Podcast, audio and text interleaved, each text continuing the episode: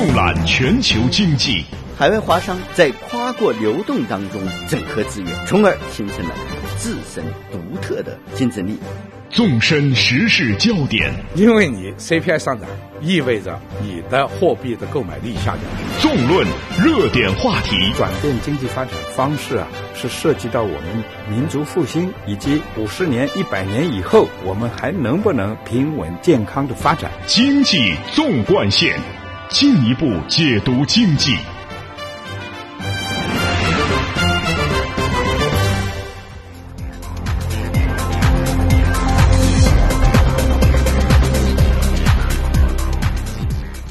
把握中国发展脉动，进一步解读经济。您好，听众朋友，欢迎您收听《经济纵贯线》，我是田威。您好，我是张雪。《经济纵贯线》今天继续为您送上权威的信息发布、专家的分析解读，还有中国社会消费最新动向的深入探讨。马上来听一下今天节目的主要内容。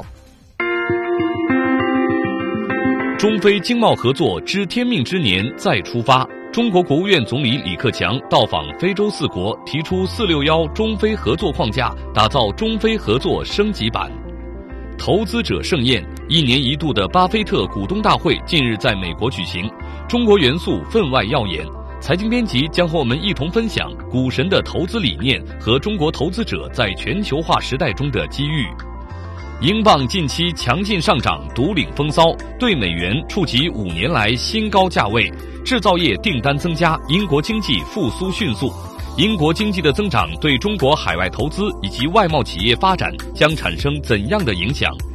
本期经济纵贯线与您共同关注。听众朋友，欢迎您收听今天由张雪和田威为您带来的经济纵贯线。今天节目的上半时段啊，我们首先来关注的还是中国国务院总理李克强的非洲之行。中国国务院总理李克强此时正在非洲进行访问。北京时间五月四号到十一号，他将到他将访问埃塞俄比亚、尼日利亚、安哥拉、肯尼亚四国。并在八号出席在尼日利亚首都举办的第二十四届世界经济论坛非洲峰会全会。嗯，提及这两天哈，中国媒体最为关注的就是李克强总理五号在位于埃塞俄比亚首都亚的斯亚贝巴的非洲联盟总部发表题为“开创中非合作更加美好的未来”的演讲。他全面阐述了中国对非的政策和主张，提出了“四六幺”中非合作框架，打造中非合作的升级版。四六幺中非合作框架分解来说，就是四项原则、六大工程一个平台，坚持平等相待、团结互信、包容发展、创新合作等四项原则，推进产业、金融、减贫、生态环保、人文交流、和平安全合作等六大工程，完善中非合作论坛这一重要平台。接下来呢，我们就一起通过记者翟磊、政治中方的报道，来走进李克强总理演讲的现场。虽然这是李克强就任总理后首次到访非洲，但他对非洲和中非合作的了解和认识却颇有见地。演讲中，李克强不仅引用了南非前总统曼德拉的名言，赞扬非洲人民追求平等独立的执着精神，更是提出了非洲堪称三个一级的思想，引来了现场听众的热烈掌声。在我看来，非洲堪称三个一级，非洲是世界政治舞台上的。重要一级，非洲是全球经济增长重要的一级，非洲是人类文明多彩的一级。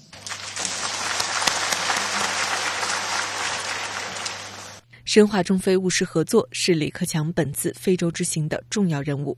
在当天这场面向全非洲的演讲中，李克强指出，中非合作到了提质升级新阶段，中非关系是休戚与共的关系，是共同发展的关系，是文明互鉴的关系。双方要真诚平等相待，增进团结互信，共谋包容发展、创新务实合作。他说：“我们愿与非洲国家交流经验，分享发展机遇，共促包容性增长。中国。”开发出的先进实用技术和应用成果，愿意毫无保留的与非洲共享。中国也愿意把可以转移的劳动密集产业优先转移到非洲，促进非洲的就业。它将对双方有利，使中非人民受惠，中方真心支持非洲合作伙伴多元化，乐见国际社会加大对非投入，愿意在非洲开展第三方合作。李克强提出，中非要推进产业合作、金融合作、减贫合作、生态环保合作、人文交流合作、和平安全合作等六大工程，打造中非合作升级版。他说。中方将积极参与非洲公路、铁路、电信、电力等项目的建设，实现区域的互联互通。中国政府倡议实施中非区域航空合作计划。中国决定向非洲国家增加一百亿美元贷款额度，使已经承诺的贷款提供额度达到三百亿美元。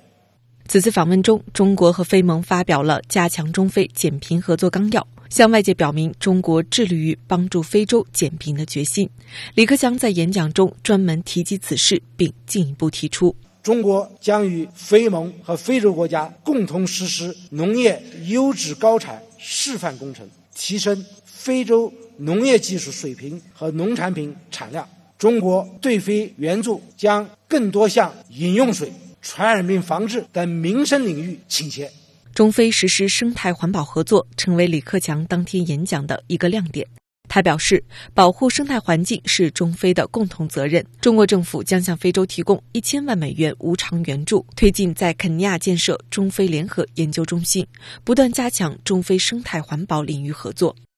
当天的演讲在中国援建的非盟会议中心最大的会议厅曼德拉大厅举行。吸引了非盟委员会、埃塞俄比亚党政军高级官员和社会各界人士、非洲国家驻非盟代表、外国驻埃塞使节近一千五百人出席。李克强的演讲赢得了在场听众的热烈掌声。一位来自埃塞俄比亚的非盟工作人员在演讲结束后告诉记者。What the most impressed me was his promising. 李克强承诺中国将致力于加强与非洲合作共谋发展，这让我感受最深。所以我认为非洲将拥有与中国一起腾飞的机遇。这是李克强总理第一次访问非洲，首站就选择在了埃塞俄比亚，我真的为此感到骄傲。在我看来，中国已准备好了与非洲并肩前行。在亚的斯亚贝巴大学任教的一位教师则表示。实在是太棒了，尤其是总理所提出的六大工程，打造中非全面合作升级，给我留下了深刻的印象。这有利于中非双方。嗯，好的，感谢记者带来的详细报道。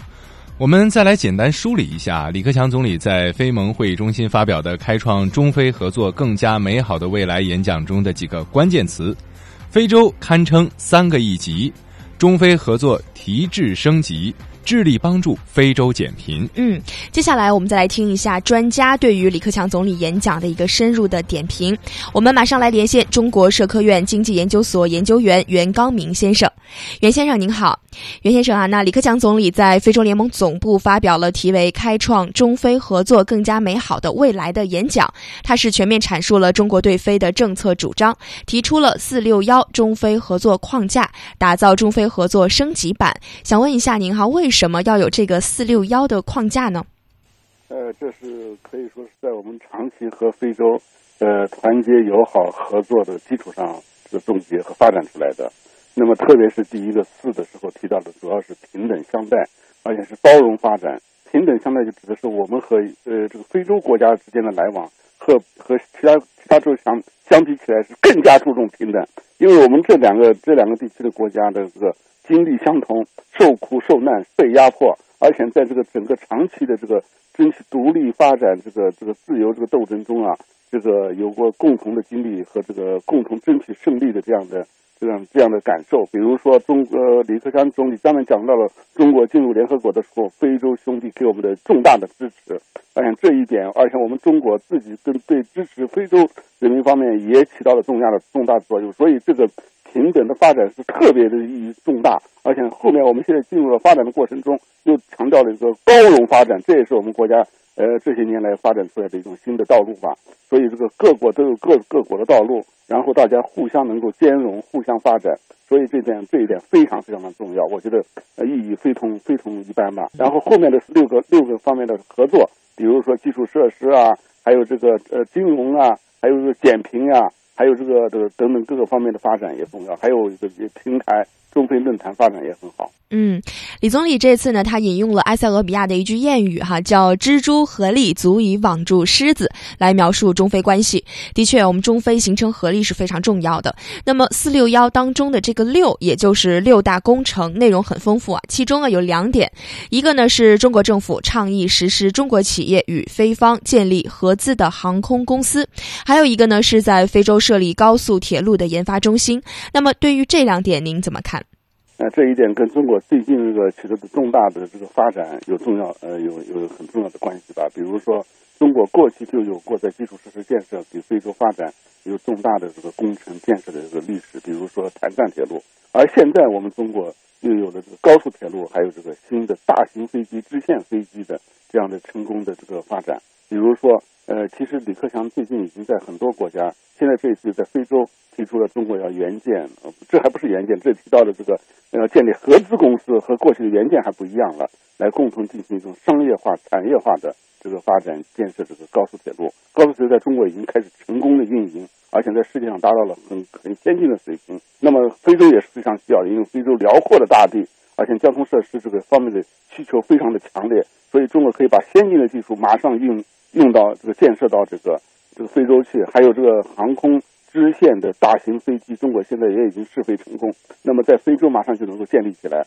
而且这方面采用了一种新的一种方式，大家看到是要准备建立合资公司，这么合资公司就能够在建设的过程中也把能够把非洲本身的这个能力也发展起来，而且中国自己的这种先进的技术也能很快的发挥出来。所以我们觉得这种新的这个模式，也是中国改革开放成功发展的一个新的阶段所体现出来的吧。嗯，好的，非常感谢中国社会科学院经济研究所研究员袁刚明先生给我们带来的精彩点评。再见，经济纵贯线稍事休息一下，我们马上回来。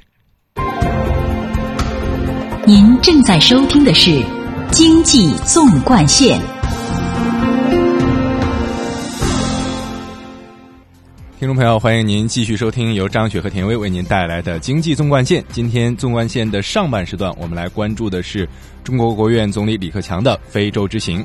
五号正在非洲访问的李克强总理数次提到了高铁，这可以说是延续了李克强出访的传统，那就是推销中国装备。嗯，没错，李克强总理就任之后哈、啊，出访当中是多次扮演了一个超级推销员的角色。嗯，其中呢最为引人注目的就是铁路，尤其是高铁。去年呢，李克强总理在访问泰国和中东欧的时候，都曾经向外来推销我们中国的铁路。没错啊，我们一起来看看李克强总理在非洲的中国装备推销。五月五号上午，在非盟总部的演讲当中，李克强表示要在非洲设立高铁高速铁路研发中心。嗯，五号下午的时候呢，中国铁路航空展上，李克强介绍说，中国的铁路、飞机等交通装备技术完善，运营经营成熟，那么质量也是有保障的，性价比高，在国际市场是享有很好的声誉的。五号下午，李克强考察中国公司承建的轻轨项目的时候，就表示：“你们一定要确保质量，打出品牌，建成中国装备铁路走出去的高地。”实际上啊，中国铁路早在几十年前就已经开进了非洲。没错，在上个世纪七十年代啊，中国原修的这个坦赞铁路就是很出名的。嗯，这不仅仅是当时中国最大的一个对外的援助项目，也是战后非洲修筑的最长的一条铁路，还是迄今为止非洲大陆上最大的一个工程之一了。嗯，目前中国在非洲最大、最有代表性的铁路在建项目之一是尼日利亚铁路现代化项目。这份合同总额是八十三亿美元，铁路全长一千三百一十五公里，设计时速每小时一百五十公里，全部采用中国铁路技术标准技术标准建设。嗯，中国工程院院士、中国隧道工程专家王梦恕就表示说，中国的铁路技术包括高铁技术拥有自己的产权，这是一个名牌，是我们的拳头产品，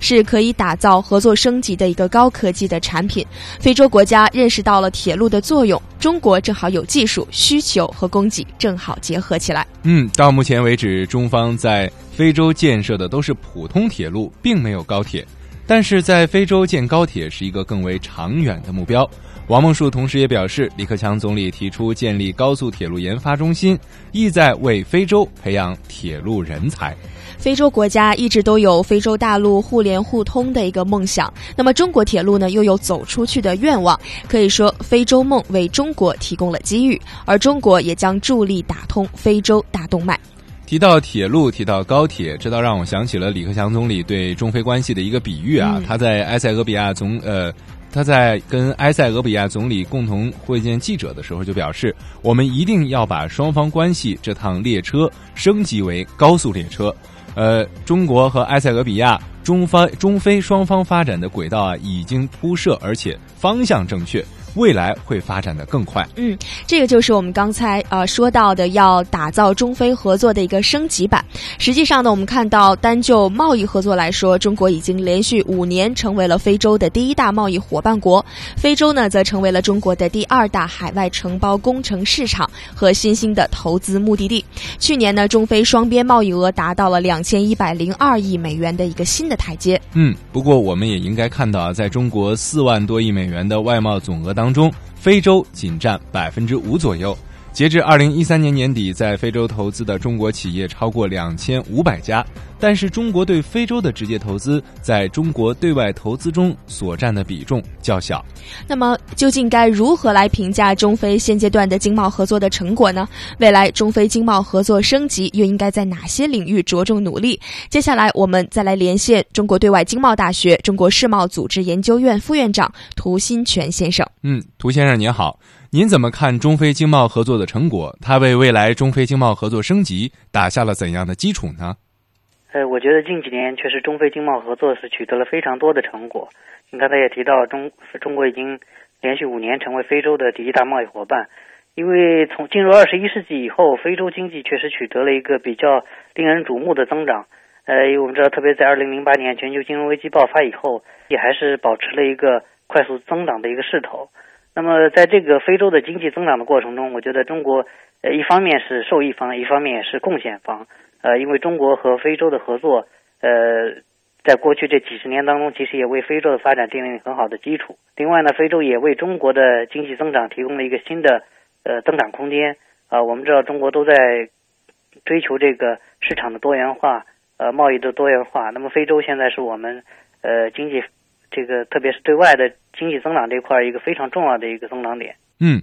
去年中非双边贸易额达到了两千一百零二亿美元，但在中国的外贸总额当中啊，仅占了百分之五左右。截至二零一三年底，在非洲投资的中国企业超过了两千五百家，但是中国对非的直接投资在中国对外投资中所占的比重较小。李克强总理说，下一步应促进贸易增量提质，打造经贸合作升级版。您觉得这意味着什么呢？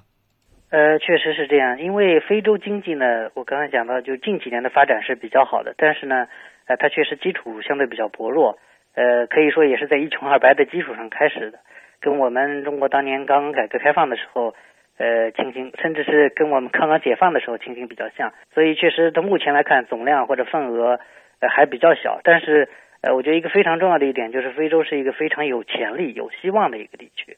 呃，因为一个它是人口多，呃，劳动力素质，一个年龄也比较比较年轻，然后素质也比较好，还有就是这个市场越来越大，呃，另外呢，当然资源也非常丰富，呃，所以呃，它的对中国来说，它非常重要的一点就是它的潜力非常大，因为我们现在经过这二三十年的三十多年的发展，和发达国家的贸易关系已经非常的稳固，或者说呢，呃，相对来说它的这个增长的潜力和空间就比较小。但非洲呢，它正好处在一个快速上升的一个一个一个一个阶段。另外呢，非洲国家和其他的这些发达国家和其他的一些新兴市场国家的这个贸易联系，呃，目前来看呢，也并不是特别的紧密。所以对中国来说，非洲是一个呃很有发展空间、很有发展潜力的一个地方。呃，所以刚才你也提到，这个李李李克强总理去访问非洲，也是重视到这个非洲的这样一个非常重要的地位。呃，那么。从现在的这个，以现在应该说已经打下了一个非常好的基础，呃，但是呢，未来还有很大的空间，呃，贸易上要这个提高这个质量，而不是单纯的这种像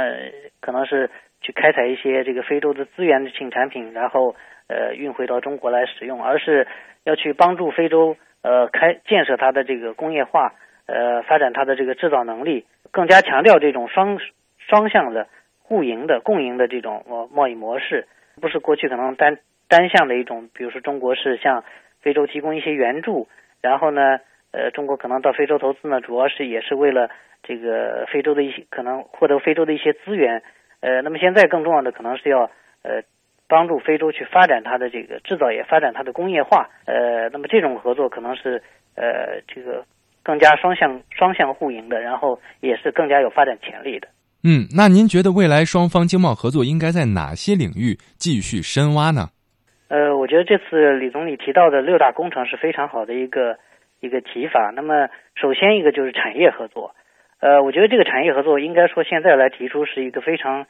好的一个时机。那么这个产业合作呢，实际上是两个方面的问题，就是说，一个是呃，非洲目前正处在一个工业化起步，那么开始要发展这个制造业，提高自己的制造业的能力，然后利用它的这个劳动力，利用它的资源，就跟我们刚刚可能跟刚刚改革开放的时候一样，就是利用外资，然后呃开拓国际市场。那么另外一个产业合作，其实作为中国来说，我们也需要的这样的一个一个空间，因为我们自己呃目前来说，这个工业化发展到这样一个阶段。呃，其实国内的很多资源，呃，包括国际上国际上的市场都都面临一个制约，都面临一个瓶颈。我们需要一个新的增长点，新需要一个新的突破点。那么，非洲目前的这个呃，它相关的这个市场资源、劳动力，恰恰是符合中国的需要。呃，因为中国的企业、中国的制造业的水平呢，它不是一个很高端的，像发达国家一样的这种高技术的这个高精尖的这种制造业。那么，它的这个发展的对象、合作的对象呢，即使像非洲这样的，就是说它处在一个起步阶段，呃，那么对于这些呃这个产品的质量要求，或者说它的技术含量要求没有那么高的一个阶段，就我们之间的这个技术差异和发展阶段的差异，可能是特别适合中国和非洲开展这种合作，尤其是目前呃政府，中国政府或者说非洲国家也在积极推动的中国企业向非洲的投资。这是一个特别好的一个时机。那么，另外当然还有一些其他的相关的这个合作去配套，包括这个金融方面的。这个我们现在也在积极开拓这种帮助非洲国家去开展呃基础设施建设，然后我们提供一些相关的金融呃扶持政策。那么，当然还有减贫方面的，中国在这方面也非常有经验。呃，然后生态呃人文交流啊，包括这个教育方面的交流、卫生方面的交流，中国也有很多好的经验可以去帮助非洲国家。嗯，好的，感谢涂院长的精彩点评。六号，李克强在埃塞俄比亚首都也同来自中国和非洲的多国企业和人文领域的代表进行了座谈。一起来听记者吴倩、孟一带来的报道。在座谈会上，埃塞俄比亚糖业公司总经理特德查率先发言，他介绍了公司与中方企业的合作情况，希望中方企业能够为当地员工提供更多技能方面的培训机会。The cooperation shall not be limited to the construction. 我相信中非合作不仅限制于基础设施以及工程建设，还应该拓展到其他领域，包括培训、人力资源、共同开发等等。我们欢迎中国企业到埃塞来投资创业，因为中国企业给我们带来了机会。我们希望进一步扩大双方商务往来和企业合作，这将共同推进两国人民的福祉和经济发展。中地海外建设集团公司总裁季卫民告诉李克强总理，目前中地海外建设集团的海外业务百分之九十五都在非洲地区。根据非洲不同国家不同需要，公司不仅完成工程建设项目，而且涉足农业、新能源、教育等多个领域，做更多回馈当地的工作。李克强总理对他谈到的为当地发展农业育种情况很感兴趣。你们的种子在当地培育，当地销售。对。不是像有的国家卖种子，第二年种子就退化了。我们是无保留的，而且是每年培育，我们还不到市场卖，全部要给这国家农业部，并且这个种子到明年就经过西非和非共体认证了。我们是无保留的，你们做好事也是做善事。在认真听取十多位与会中外代表的发言后，李克强向在非洲创业的中国企业提出希望：我们的企业在非洲要尊重当地的习俗习惯。要履行社会责任，这本身就是有文化的体现。我们在这里进行文化交流的企业，也要考虑怎么样为非洲的发展、为非洲改善民生来贡献力量。中非的合作、经贸和人文要齐头并进。两个轮子一起驱动，一定会让中非合作进入快车道，走得更快，走得更远，走得更好。嗯，感谢记者的详细报道。经济纵贯线稍后继续。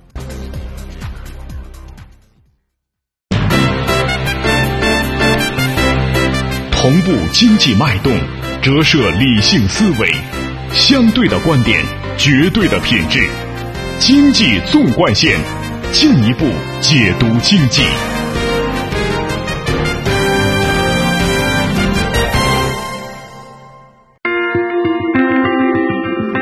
投资者盛宴，一年一度的巴菲特股东大会近日在美国举行，中国元素分外耀眼。财经编辑将和我们一同分享股神的投资理念和中国投资者在全球化时代中的机遇。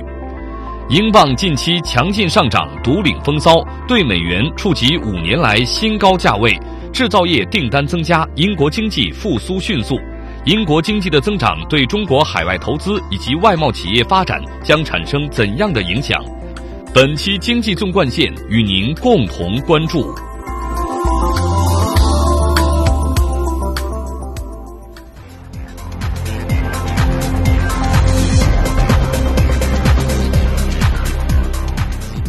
听众朋友，欢迎您继续收听由张雪和田薇为您带来的经济纵贯线。刚才的上半时段，我们关注了中国国务院总理李克强的非洲之行。对于我们的节目，您有任何的建议和想法，都欢迎您和我们一起互动。可以发送邮件到 china at cri dot com dot cn，或者拨打语音留言电话。八六一零六八八九二零三六。嗯，同时啊，你也可以登录到华语广播网，网址是三个 W 点 Chinese Radio 点 CN，在线收听我们的节目，并且在网页下方的网友留言处给我们留言。经济纵贯线都期待各位的参与。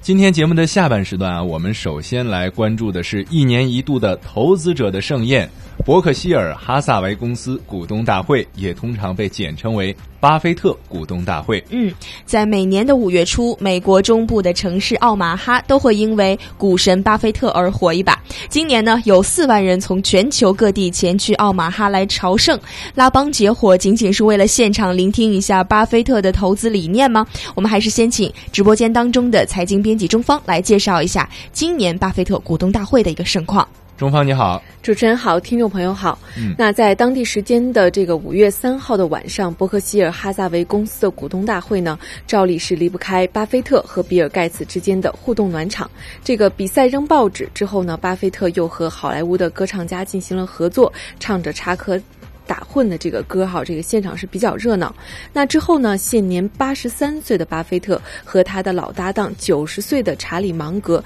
一起来到了奥马哈体育馆的中央舞台，开始了六个小时的投资经验分享。中国清洁科技集团创始人罗建刚呢，是从北京赶到了奥马哈，他的激动之情也是溢于言表。他说啊，场面非常的震撼。自己虽然是上市上市公司当过独立的董事，但是这样的场面却从来是没有见过。过，在体育场里四万人，这个显得非常非常的拥挤。那罗建刚的同事呢，早上四点钟就到那里去排队了，为了能够坐在前排一睹这个巴菲特的这个赌这个股神的风采。那过去呢，他说啊，还有同事是早上三点钟来排队。那六个小时的对话呢，大家感觉哎，两位老先生的身体还是非常的好，很长一段时间还会继续的执掌这家公司。嗯，健康是他们最大的财富啊！没错，我听说呢，巴菲特和芒格在六个小时里回答了将近五十个问题哈，其中呢也是不乏一些非常犀利的问题，所以也想问一下中方有哪些精彩的问题，给我们简单介绍一下。那巴菲特和芒格又都是分别怎么回答的？嗯，好的。有一个问题呢，是令人非常印象深刻，那就是有人提问说，这个伯克希尔哈萨维公司为何没有在过去五年中这个跑赢标普的五百指数？那巴菲特就回答说呢，我在二零一二年的股东信中就警告过大家，如果二零一三年的大盘还是表现良好，我们在每个五年时段内都跑赢标普五百指数的记录可能告终。在每次经济循环周期中，我们都会表现更好，但这一点我们不能打包票。那这个巴菲特的老搭档芒格啊，就赶紧接茬也说这个。伯克希尔的回报计算是税后的，而标普五百指数不是，因此战胜这个指数是一件很高难度的事情。巴菲特为自己树立了一个非常高的标准，对大多数人来讲，这简直是不可能实现的。那还有一个非常令人印象深刻的问题，就是这个巴菲特为什么反对可口可乐的高管薪资的计划？几天前呢，这个巴菲特以可口可乐最大股东的身份是否决了公司高管薪资的计划，并表示这一计划违反了伯克希尔对股东长期激励措施的原则，并投了弃权票。那对此呢，巴菲特在这个年会上是进行了这样的回答。他说：“我已经在声明中明确表示了这一计划很过分，但与此同时，我并不希望与可口可乐开战。我并不认为开战在大多数情况下是一件好事儿。我认为可口可乐已经在我们的弃权票中获得了我们想要表达的信息。那我对未来几次的可口可乐的股东大会还是会拭目以待的。”那这次投票呢，这个会这个反对伯克希尔高层的这个薪资计划产生的影响，巴菲特是表示呢，我已经在许许多多不同的场合对薪酬计划给出了投票，这些都与我给自己设计的这个薪资划大相径庭，这就是董事会工作的方式。如果你在餐桌上一直打嗝，那么你就要被邀请到厨房里去吃饭了。嗯。其实我们都知道啊，巴菲特的投资理念每年都会通过不同的案例被解释。二零一三年，伯克希尔与三 G 资本联合斥资二百三十三亿美元收购美国食品制造商亨氏。我们也注意到，在被问及跟三 G 资本合作的时候呢，巴菲特表示欢迎双方在更多公司收购案中进行合作。巴菲特说，非常有可能跟他们合作，目标可能定在一些大型公司。那么，中方具体情况，巴菲特是怎么解释的呢？嗯，在当天的股东大会上，巴菲特说，在这一次收购行动中。三季资本是接管了亨氏的管理团队，宣布关闭部分工厂并裁员数千人，而伯克希尔在此间扮演为收购融资的角色。有别于过去投资优质企业的习惯，在这次收购案中，巴菲特选择了主动干涉这个公司的决策层。那对于收购案的质疑，巴菲特认为这一次收购案并没有违反他的投资理念。他说，实际上亨氏是一家表现良好的食品公司，税前的。利润率是约为百分之十五，这在食品行业是不一般的利润率。那在新的管理之下，这个公司一定会表现得更好。嗯，中方啊，其实很多商界人士也都有这样一个疑问哈，那就是随着伯克希尔公司的两个灵魂人物的年龄在慢慢的变老，他们的继承人的问题怎么解决呢？那么对于继承人的问题，在当天的股东大会上，巴菲特有没有透露出一些什么新的信息？嗯，确实是这样，这个。继承人的问题呢，是不止一次的被搬上了伯克希尔年会的这个舞台。不过呢，两位加起来好像快一百八十岁的老搭档，好像在这个年会上仍然表现出来是并不担心自己的年纪。那对于继承者，当天的年会上，两个人依旧是像以前一样，没有任何的透露。中国清洁科技集团创始人罗建刚呢，是也说，股东大会上，巴菲特更多的是展示自己，对一些犀利的、更细致的策略也不会直接的回答。大家所谓的朝圣。更多的就是一种精神层面上的收获。嗯，精神层面上的收获啊，有媒体就总结说，这个作用是无形的，更多是精神层面的。巴菲特的投资哲学已经没有可以学到实际层面的东西。至于公司和投资策略啊，他已经和重要股东在其他场合沟通过了。这样的大会啊，也没有必要做严肃的沟通。嗯，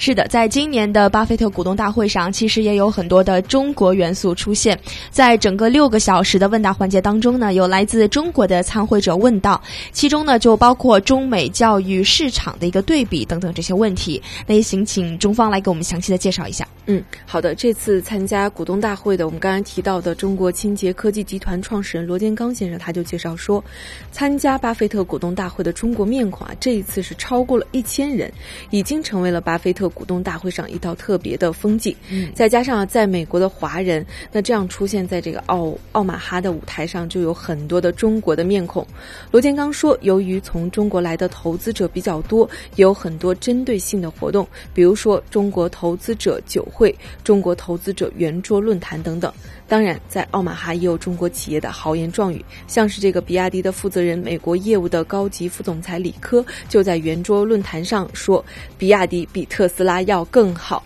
那么一起来看一下当时他是怎么表态的。李克当时就说，他们的企业有一系列的大巴系列，同时呢也有 E 六，但这些不是给消费者。那很多人说比亚迪的这个车很土，和特斯拉没法比，他就表示了，比亚迪的车本来就是要卖给土包子，不是给名人用的。那这个比亚迪的车电池更持久、更耐用，四年的电源也不用换。特斯拉很时尚，但是不是很耐用的车。用了李克的话来讲，比亚迪是低调、奢华有内涵。嗯。比亚迪有巴菲特的入股啊，这也难怪他们在奥马哈这样自信啊。嗯，没错。巴菲特对于中国市场一直十分看重。我们也注意到，在今年的股东大会上，有人问他，世界上最大的公务机运营公司的这就是 NetJets 的前景啊，巴菲特就回答说。呃，旗下私人飞机租赁业务将扩展到中国。嗯，是的，这个巴菲特当时就介绍说，目前这个 NetJets 公司呢，也正在中国招聘员工，与供应商建立合作关系，并为中国市场部署飞机。拿到政府营业执照审批后，就将快速启动中国的业务运营。另外呢，我也要特别的去介绍一下，日渐成熟的中国投资人群体呢，也正成为国际资本市场不可或缺的组成部分。来自于兴业全球基金。新的消息就说，由他和这个新浪财经联合主办的“朝圣之旅，兴业之始”二零一四年巴菲特股东大会中国投资人酒会就在同一天在巴菲特家乡奥马哈举办了。那以新经济对价值投资提出的挑战为主题的这一次酒会呢，吸引到了两百多位中国投资人以及对中国有兴趣的华尔街的投资人。与会者就巴菲特和价值投资和新经济等等热门的话题是。展开了一个非常激烈的讨论，在新泉绿色投资基金。经理这个陈锦泉看来呢，巴菲特的价值投资理念不能够被片面的理解。他认为，不同于一般商业模式的把握，新兴领域的投资需要更加专业、更加深度的跟踪和长期的耐心。这些方面的投资可能要作为一个类似于价值投资这样有信仰方向的投资，才可能真正把握住这个方把握住这个方向和机会。嗯，那根据了解呢，兴业全球基金携手新浪财经举办这次酒会，那一。在搭建一个近距离的交流平台和深度研讨的空间，让来自于产业、投资和研究等不同领域的专家得以对巴菲特投资思想的盛宴进行一个回味和分享。实际上啊，这场在异国举办的酒会呢，可以说也是在一定程度上为中国的投资者打开了一扇面向海外投资的大门，从而获得了更多选择的机会。新泉瑞众资产管理有限公司副总经理涂娟就表示，随着国内投资者的日渐成熟，如何把更好的投资理念引入中国，如何在全球这个视角下寻找中国的投资机会，如何在中国市场的投资实践中理解价值投资，都是本土投资机构思考的一个重要的方面。作为管理资金规模居于这个业内。前列的公募基金公司兴业全球基金多年来是专注于这个价值投资理念在具体投资领域的一个运用。那根据了解呢，自二零零三年的九月开始，兴业全球这个基金就将风险控制、价值投资和正确的长期投资作为它的这个核心的投资理念。嗯。好的，我们也希望啊，在全球化的进程当中，有越来越多的中国投资者在世界舞台上展露光芒。谢谢中方的介绍，经济纵贯线，我们稍后继续。经济纵贯线，进一步解读经济。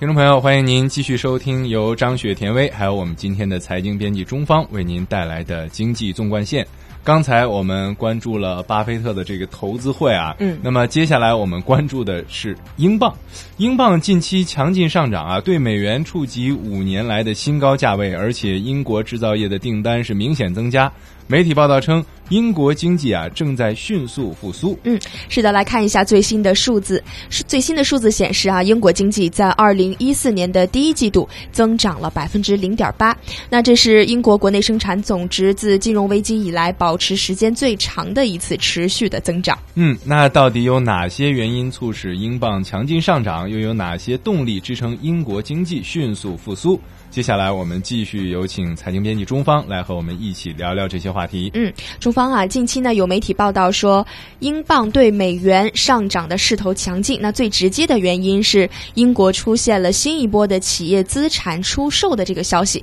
所以他们认为呢，说是这些消息在今年一直支撑着英镑上涨，是这样吗？确实是这样子，我也关注到了刚才张雪提到这些信息。那这个举个例子，比如说最近这个很有名气的英国网络公司沃达丰那，是出售美国的主要业务，就被视为了英镑二零一四年第一季度走强的一个主要的原因。那格兰素史克与瑞士的药厂诺华呢互换资产的交易，虽然相比于这个沃达丰的交易规模可以说是不足为道，但是仍然是凸显出了企业并购活动大增可能会为美国带来的这个好处。同时呢，有知名的评价机构就指出，英镑二零一四年的表现将强于其他十国集团的货币。虽然虽然这个英国未来的这个经济增速将保持平稳而非大幅加速，但从表现上来看，英国经济增长。的态势已经恢复到了危机前的消费拉动型的模式，加上房地产市场回暖，英国央行对银行业更多建设性的管理，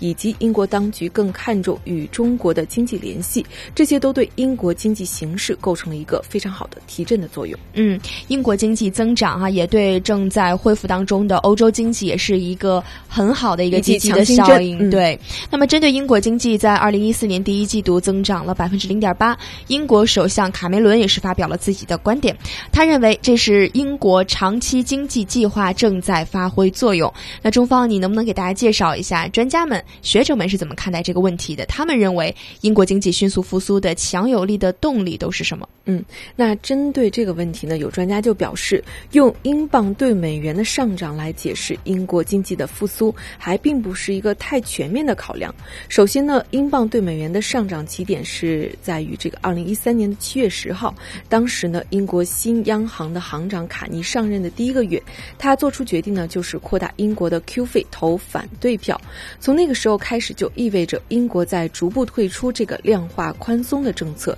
它是一个正式的起点。那也意味着美国还没有退出收紧 Q 费的时候，英国在收紧。在这样一个情况下，这种货币的政策的支撑下，英镑持续在上涨。同时呢，还有专家是表示，英国经济上涨如果有动力的话，第一个动力是货币政策调整带来的信息上的优势。这种优势既有美联储保障的低成本资金不断流向，另一方面呢，英国首先把 Q 费的水龙头关紧了，也就意味着英国经济增长的信心在增加。那再来看第二个动力，就是来源于英国的财政。美国和英国之间的经济复苏的动力是类似的，也就是货币、财政、产业这三个方面。但从财政方面来说，英国显然比美国的活动要更大。我们知道。这个美国在财政上是经历了很多的不愉快，这个在美国，这个在英国却没有，而且英国的财政和金融的配合是比较紧密的，形成了这个更加廉价的融资。那么这种财政对经济的配合作用、推动作用是显著的。在这个产业方面呢，不断的也有人在谈论美国的制造业，实际上呢，其实很少有人会去关注到这个英国的制造业，同样也在。也是在一个复苏的状况下，这其中就包括了从汽车产业也好，包括这种建筑材料、石油炼化，包括它高端的航空航天和防务产业，他们对英国经济的增长，实际上都是从抓抢高端入手，已经开始在翻身了。所以我们可以看到，它的制造业的 PMI 的指标是在不断的上向上增长的。那最后一个方面，就是在英国的这个财政与金融的。配合之下，对英国的房地产市场产生了非常大的刺激。那么，这样一种刺激也转化为了经济增长的一种动力。嗯，好的，非常感谢中方的介绍哈。所以总结一下，有三个方面给英国资呃经济带来了一个刺激：一个是产业方面，英国的制造业在恢复；另外呢，就是英国的这个财政和金融的配合之下，它的房地产市场已经开始恢复了哈。另外呢，还有就是英国的这个呃财政以及它的资金政策、货币政策也有所。调整，没错，对，嗯，啊，那大家都知道啊，英国是一个海岛国家，近年来新兴的国家市场增速放缓啊，对英国有很大的影响。还有就是英国的一大问题就是低存款率啊，现在并没有解决。从经济复苏的角度讲，复苏当中都存有大量的泡沫啊，比如说外资涌进伦敦的地产，还有报道说其中一些来自俄罗斯的寡头啊，这绝对不是带动经济增长的可靠的因素。虽然英国很可能成为发达国家中经济复苏最快的经济体，但这种增长可以持续吗？接下来我们来连线中国现代国际关系研究院世界经济所助理研究员魏亮，一起来分析一下这个问题。魏先生，最近英镑上涨，英国经济的复苏也非常迅速啊。那魏先生，您怎么看待英国经济目前的这种形势？您认为这种增长可以持续下去吗？我觉得从某种程度来说呢，它这个增长还是可持续的，因为我们可以看到，这个凡事就怕比较，因为有美国在托底的话，那么英国总体来说，它在任何的重大决定上置身于。没有美国那样一种重要的角色的话，它的负担要低轻得多。那么，首先货币政策，美国什么时候退出呢？可能关乎到英格兰银行它什么时候再调整它的货币政策。那么同时呢，呃，它的这样一种低的资金成本啊，有这个货币和财政双向的支持。那么这种支持呢，可能要比我们想象的强。那么第三个呢，就是它这个现在英国它这样一种经济增长模式啊，越来越趋向于美国。那也就是说，它越来越依靠信心。那么，在这样一个状况它之下呢，它既有这个低的融资成本啊，又有这样一种信心的带动，就使得它的这个经济增长的潜能啊还是存在的。同时呢，它又学习了这个欧盟国家呀